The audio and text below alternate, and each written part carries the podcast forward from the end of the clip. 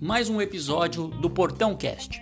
Aproveito para convidá-los a acessarem nossas redes sociais: Twitter, Facebook e Instagram, além do nosso blog portão6spfc.com.br, com muitas matérias sobre o São Paulo Futebol Clube.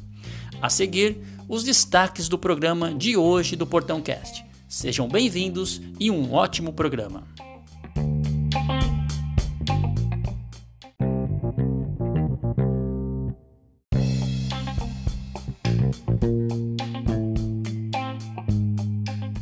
Olá, torcida tricolor, sejam bem-vindos ao episódio 4 do Portão Cast.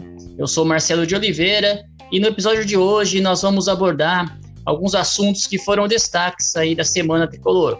Vamos falar um pouco sobre o pagamento dos salários atrasados do São Paulo, com corte salarial de 50% aí devido à pandemia do, do Covid-19, sobre a renovação do patrocinador master que ocorreu é, esta semana e uma entrevista que o Murici é, deu ao portal UOL, onde ele abriu a possibilidade de, em 2021, é, estar presente no São Paulo como coordenador. Comigo no episódio de hoje temos a participação do Félix. Olá, Félix, seja bem-vindo, tudo bom? Olá, Marcelo de Oliveira. Olá, torcida tricolor. Tudo bem, saudades do futebol, dos esportes em geral, também de nossos programas aí do, do Portão 6. Vamos conversar um pouquinho aí então sobre os assuntos da semana. É isso aí. Começar aí o nosso episódio de hoje, o primeiro assunto que a gente pode começar como destaque, né, Félix? Seria o São Paulo tentou um acordo aí com os jogadores é, de pagar 50% aí do salário no mês de março e os atrasados do direito de imagem de janeiro e fevereiro. Mas muitos jogadores não, a maioria não aceitou, né? Não foi uma unanimidade. E mesmo assim, o São Paulo acabou pagando o salário dessa forma, mesmo sem essa unanimidade. O que, que você achou desse, dessa atitude do São Paulo com, com relação a essa questão do salário, aí, pagando apenas metade do salário dos jogadores? É, Marcelão, é, foram noticiados, né? O que me trouxe só é, estranheza é que só foi noticiado o, o, fato do São Paulo, né? Talvez pela porcentagem dos 50%, porque é uma discussão ainda muito nebulosa, muito obscura, entra é, a parte política, não só do São Paulo, a política geral, né, do, do Brasil, a parte aí da pandemia, também questões jurídicas, né? É, o São Paulo fez a proposta. Eu, eu separei aqui é, alguns dados, por exemplo, quais os times que, que, que, fizeram propostas de redução. O São Paulo foi à mídia e expôs né, o valor de 50%. Mas, por exemplo, o Grêmio, o Atlético Mineiro, o Fortaleza, o Vasco, o Fluminense, o Ceará, o Bahia, o Esporte, o Goiás e o Inter fizeram propostas, só que propostas é, individuais e sigilosas, não abriram para a mídia, né?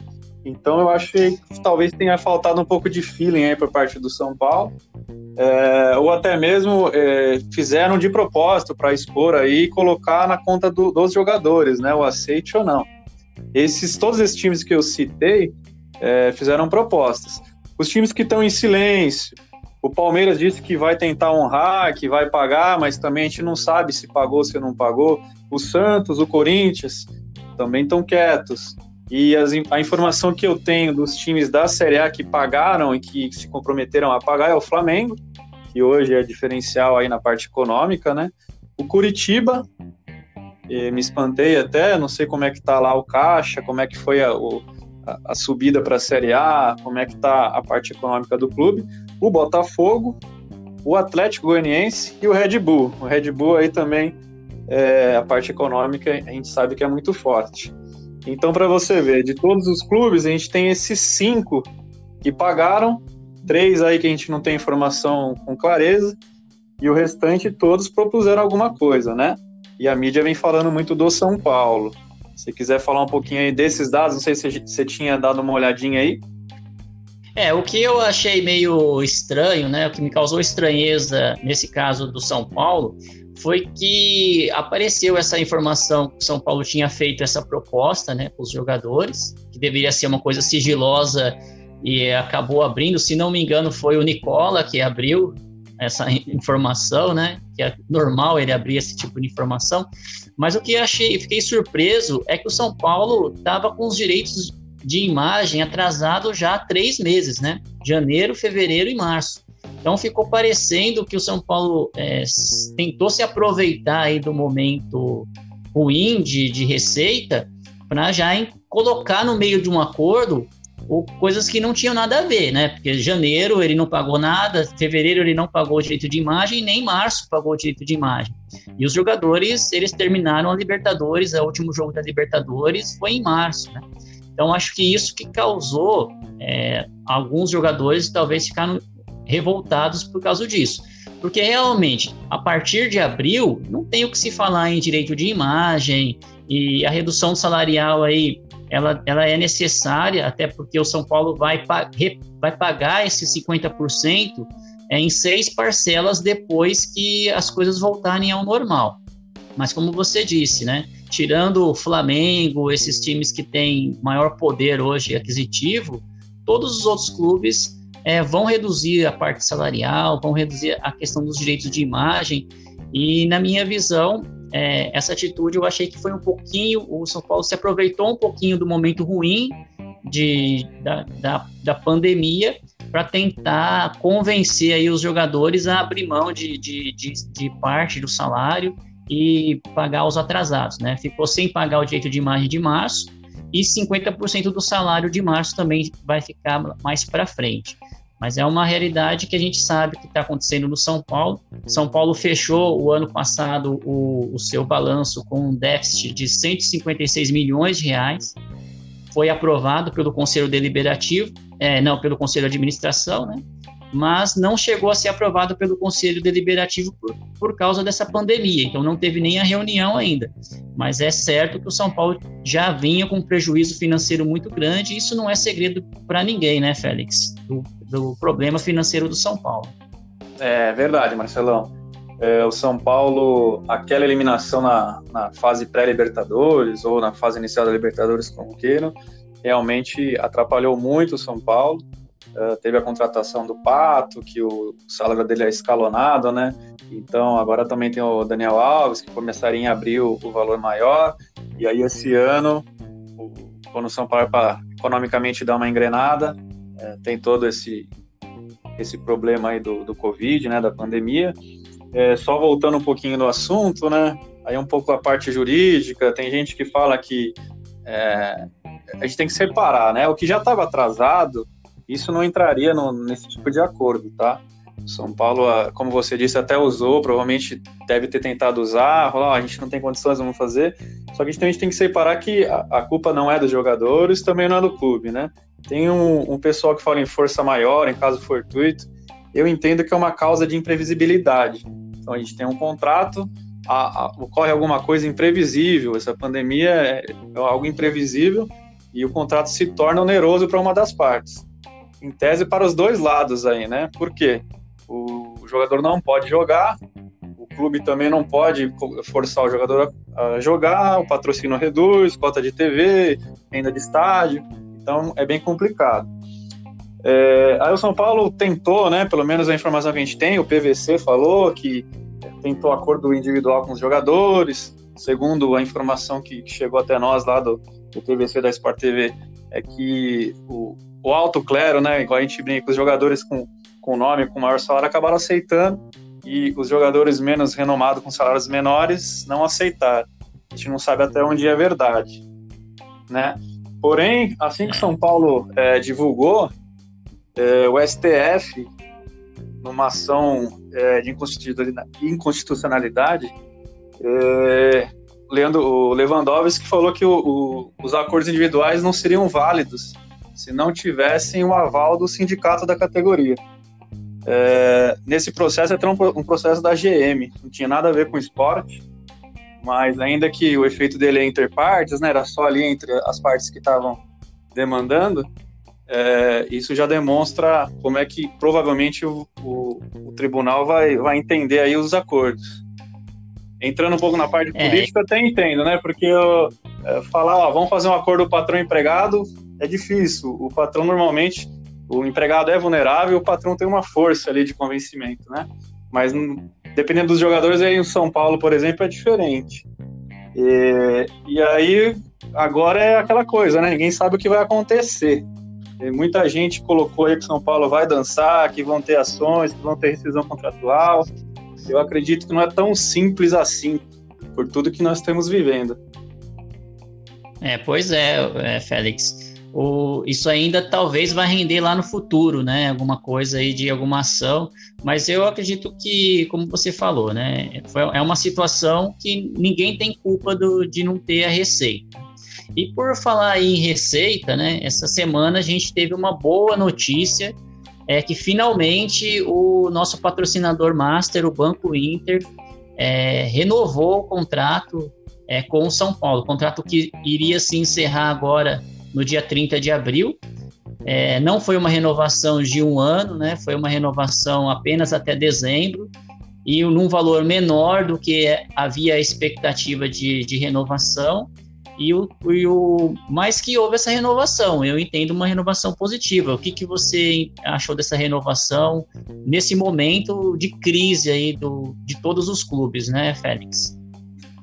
É, exatamente. Sinceramente, eu, eu acreditava que não teria, né, por todo o caos econômico, mas assim, é, simpatizo demais, sou cliente é, do Banco Inter, pelo São Paulo, pelo patrocínio, e essa atitude, claro que os valores devem ser bem menores do que o contrato atual. Eu até fiz uma brincadeira nas redes sociais que eu entendo que é um aditivo, uma prorrogação e não uma renovação, né? São aí mais alguns meses até dezembro. E o, o bom, o legal disso é que é, o próximo presidente vai poder é, novamente acordar, ver o que, o que ele acha que é certo o que não é, até buscar outros parceiros, porque vai se encerrar, né? entre aspas, a, a era Leco, e aí a, vai poder novamente as tratativas com, com o patrocínio. É, a informação que a gente tem é, foi renovada até dezembro desse ano, né, 2020, e o patrocínio sai das costas, vai ficar só na parte frontal. Por isso mesmo, acho que já teria reduzido, e por essa informação de sair nas costas, acredito que reduziu muito mais. Mas para o São Paulo, dificilmente alguém ia é, expor a marca nesse momento, né? Então, acredito que é uma ótima. Lembrando que, além da, do Banco Intra, a gente tem a MRV, a OC, a Gazin Urbano, o SPFC Chips, a Betsul e o Cimento Cauê. Então, também não era aquela coisa, São Paulo não vai ter receita nenhuma. Pessoal é 880, é um negócio impressionante, né? É, com certeza. Eu acho também que foi uma necessidade aí de, como você falou, vamos prorrogar até dezembro. Havia expectativa aí, o, São Paulo, o Daniel Alves participando da primeira Libertadores, o São Paulo jogando bem, né? De ser uma renovação por um período maior e por um valor maior. E aconteceu tudo isso e o São Paulo, eu acho que ganha em conseguir essa, essa renovação até pelo menos até dezembro da, do Banco Inter. Também sou cliente do Banco Inter, também pelo São Paulo, claro e gosto de utilizar todos os benefícios do, do banco.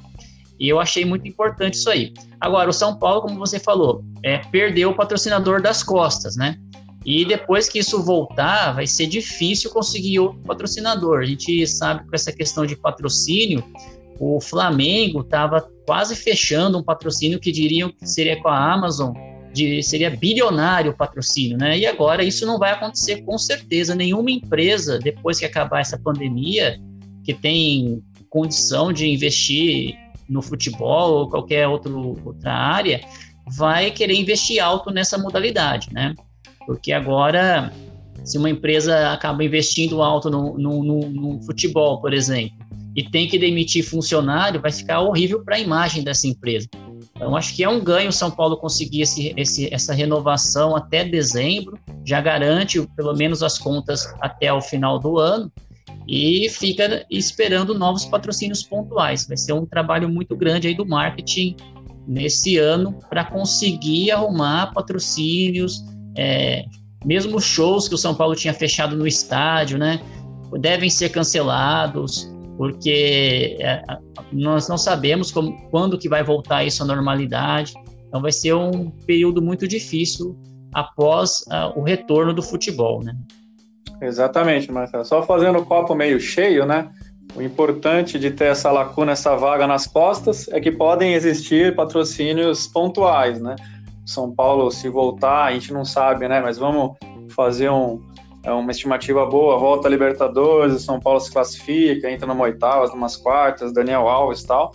Talvez você consiga o valor fechado com, com o Banco Inter quase o, o, o, semestre inteiro, num pontual ali de três meses, né? A gente tem que pensar assim. É isso aí, cara. É, é verdade. Foi muito importante, mas a, a, é, essa abertura também no, nos dá essa, essa chance de conseguir valores maiores aí na, no futuro. É, lembrando que é, os jogadores estão de férias, né? Até, até 22 de abril, eu acho, né? E, e também não há nenhuma movimentação. Então não há exposição da marca, de nenhuma marca. O São Paulo tem feito algumas tentativas de fazer lives, entrevistas no, no, no canal dele da SP, FCTV, né? Mas isso não é a mesma coisa do que você estar tá numa, numa transmissão ao vivo de uma Libertadores, de um Campeonato Paulista que tem acontecido bastante. Não sei se você tem acompanhado aí na a Sport TV, a Band, passando jogos antigos do São Paulo, né? Então tá mais expondo, eu acho, patrocinadores antigos do que os patrocinadores atuais, né? Nesse momento aí tá, tem mais exposição de imagem. É verdade, né? É nostalgia assistir jogos, principalmente os jogos que, que o São Paulo venceu, que, que nos recordam boas lembranças, né? Mas como você disse, saudade dos pré-jogos, dos pós-jogos, e não tem jeito. Só fazendo uma ressalva aqui, a, o marketing do Banco Inter também está de parabéns, que a interação deles, as promoções com a torcida, chega a ser melhor do que a do próprio São Paulo. É verdade. E por falar em boas notícias aí, boas recordações, é, essa semana aí, o Murici deu uma entrevista no, no UOL, né? E que deixou o torcedor muito esperançoso porque o Murici falou que por ele tudo bem, que ele teria até vontade de voltar ao São Paulo em 2021, não como técnico, claro, né? Como coordenador técnico ali para ajudar na, na, contratação de jogadores e na com, ajudar o treinador também no, no, trabalho dele. E também é um nome que é muito é, tem é, muita respaldo aí pelo torcedor num ano que vai ser um ano de uma nova presidência. Então dizem aí os candidatos pré pré candidatos aí seria o Casares, né, que também tem um, um certo relacionamento com o Murici, e o Marco Aurélio Cunha. O que, que, você acha dessa ideia aí do Murici voltar ao São Paulo é, ano que vem como coordenador, Félix? É, não é a primeira vez, né, que o Murici é, fala da, dessa vontade de voltar é, não como técnico, mas sim como um coordenador, um gerente de futebol, algo relacionado aí a vestiário, etc. Né? É, eu acho que foi oportuno, porque a Era Leco deve acabar aí no final do ano. Provavelmente esses dois candidatos, o, o Júlio Casares e o Max, são os prés, é, provavelmente entre mais alguém aí. Mas a informação, as informações que a gente tem, né, que o Júlio é muito forte dentro de São Paulo, por mais que o, o, o MAC pareça mais forte para quem é de fora, é, o Júlio tem vantagem, então esses dois dependendo aí da, da campanha, que a campanha dependendo do, do nosso futuro aí pós-pandemia, é, vai ser muito curta, com pouco dinheiro, então o, o Júlio é um candidato muito forte. E o Murici é próximo dos dois, né? Então eu acredito sim que deva é, ocorrer o convite, até por política, né? Quem não, não lembra do, do Leco com o Rogério Ceni, né? Não que vai acontecer o mesmo, mas que é uma bandeira forte. Ó, se eu entrar, já falei com o Murici, eles vêm para cá, é, aí fica forte interno externo Casares e o MAC externo e interno, né? Então é sim uma, uma grande vantagem. E se o Murici sinalizar qualquer um dos lados, que eu acho que não vai fazer, é uma vantagem muito grande para o pré-candidato aí. É, e o Murici tem mostrado também que está alinhado com o Diniz, né? Então, várias vezes ele já deu entrevista, que ele tem, tem gostado do trabalho do Diniz, tem é, elogiado eles várias vezes, e o desejo dele não é voltar como, como técnico, é voltar como um apoio ali. Claro que, como você falou, né, eleição, alguém vai querer ventilar o nome do Rogério Ceni, a gente não sabe o que vai acontecer até o final do ano, né? Nem sabe se vai ter competições até o final do ano, quais as competições que o São Paulo vai, vai participar como que vai ser o Campeonato Brasileiro, se vai ter, se a Libertadores vai continuar, não vai, isso depende muito aí pra, pela manutenção ou não do Diniz, né? É, acho que encurtou aí um pouco a temporada, a gente perdeu vários meses. E sobre esse assunto aí do, do futebol voltar, né? Havia expectativa da Libertadores voltar em 5 de maio, e tem uma reunião agora marcada no dia 15 com a Federação Paulista de Futebol, que a ideia é começar a voltar aos estaduais, só que aí sem, sem torcida, né, sem público. Porém, a, a FIFA ela já sinalizou, o, o presidente da FIFA já deu uma declaração que o futebol só volta se realmente não tiver nenhum risco para os jogadores e para o torcedor. E a CBF está muito alinhada com esse, com esse pensamento da FIFA e também não deve fazer o campeonato antes de maio ou talvez até um período maior, né? Então a expectativa aí é que talvez volte os campeonatos estaduais em maio, é, com, sem público, né? Mas o Campeonato Brasileiro ainda está uma incógnita, incógnita muito grande. Se vai ser por pontos corridos, se vai voltar uma fórmula de mata-mata. Nesse assunto aí, é, Félix, qual que você prefere, pontos corridos ou mata-mata? Que você acha disso aí? Volta o estadual, não volta? É, a minha vontade é aproveitar toda essa confusão, né, que a gente conseguir alinhar o, os calendários, né? Mas pela movimentação política aí de CBF, federações, é, esse assunto está excluído, né?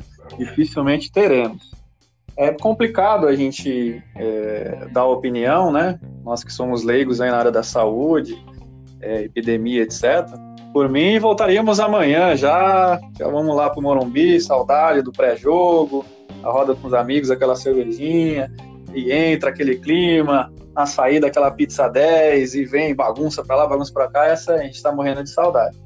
Mas é, qualquer risco, né, de, de um contágio acelerado deve ser evitado. Então a gente segue aí o que as autoridades, né, é, nos passam. Então é, infelizmente, acredito que o Campeonato Paulista vai ficar muito prejudicado. Não tenho aqui é, uma fórmula se decreta é, encerrado sem campeão, se o Santo André merece por melhor campanha, se pega ali o, os melhores de, de, cada grupo, os primeiros, e faz um quadrangular sem torcida. É complicado. Infelizmente, acho que caminha para isso. O Brasileirão, pelo período, provavelmente, é, se se arrastar aí até o final de maio, ainda dá para manter né, no, no, padrão. O problema é que não é a única data, né? Aí temos a Libertadores, temos a Sul-Americana, a Copa do Brasil. Então, é, a fórmula correta, o que vincularam aí, ventilou, né? Foi que seria um turno direto, os oito primeiros classificariam e fariam lá um, é, um mata-mata. Acredito que essa seja a solução, isso dependendo das datas, né? E você, Marcelão, o que você acha que vai acontecer e qual a sua preferência? É, eu, eu, minha preferência com relação ao campeonato estadual, né? Eu acredito que, na minha, na minha opinião, não vai acontecer mais. Eu acho que vai encerrar, assim como encerraram competições aí do, do vôlei, né? É, o vôlei feminino já não vai ter, o basquete tá, já passou por uma fase final direto, mas por que, que eu acho isso do estadual? É, os times do interior, tirando os times grandes, né? Os times do interior, a maioria deles tem contrato com os jogadores agora em abril, né? Que encerra agora em abril. O Santo André, por exemplo, é, quase todo o time vai terminar o contrato, né? E não tem tanto dinheiro assim para poder prorrogar esses contratos, eles vão, vão ter dificuldade e a federação vai ter que ajudar nisso. Então, acho muito difícil ter até uma, uma final aí do Campeonato Paulista. Com relação ao Brasileirão, eu, eu prefiro o formato de pontos corridos, até porque eu acho que com esse formato, a gente tem uma possibilidade de ter uma estatística por um período maior, né? Então, desde o ano 2000 é ponto corrido, então fica legal para você saber que é todo ano vai ser as, as mesmas rodadas, as mesmas condições. Então, para comparar ano a ano a evolução dos times, a parte de números, é muito, é muito legal que seja mantido a mesma forma. E a, existe a possibilidade também do campeonato entrar no ano de 2021 já aconteceu isso, por exemplo, em 86, é, o campeonato de 86, que o São Paulo foi campeão brasileiro, a final foi em fevereiro de 87.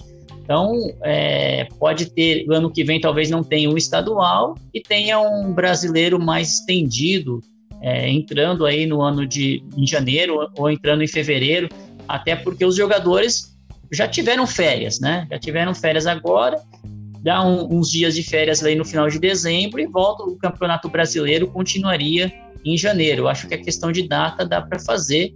O que teria que ajustar é Libertadores, Copa do Brasil, Sul-Americana, mas eu acho possível sim é, manter o, o, Campeonato Brasileiro nessa fórmula, mesmo que não comece em maio, comece em maio ou junho, né? Ou a gente vai ter um campeonato aí, a gente não sabe como que a Europa vai se comportar também, né?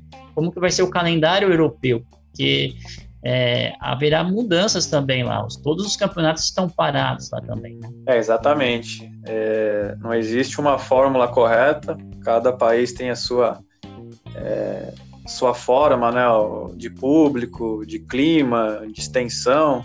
Então não adianta copiar da Alemanha ou copiar é, da Itália, etc., da Espanha, porque aqui é, é um negócio diferente, né? Vamos aguardar. Espero que volte logo, a gente possa aí torcer, sofrer e ter alegrias com o tricolor. Na hora que a gente estava embalando, parecia que o negócio ia ficar bom, a gente parou, né, Marcelo? É verdade, né, Félix? Mas é isso, gente. Então, os assuntos que a gente é, acho que hoje, essa semana aí, foram esses os assuntos principais, né? Esperamos na próxima semana é, que tenhamos novidades com relação a essa pandemia aí.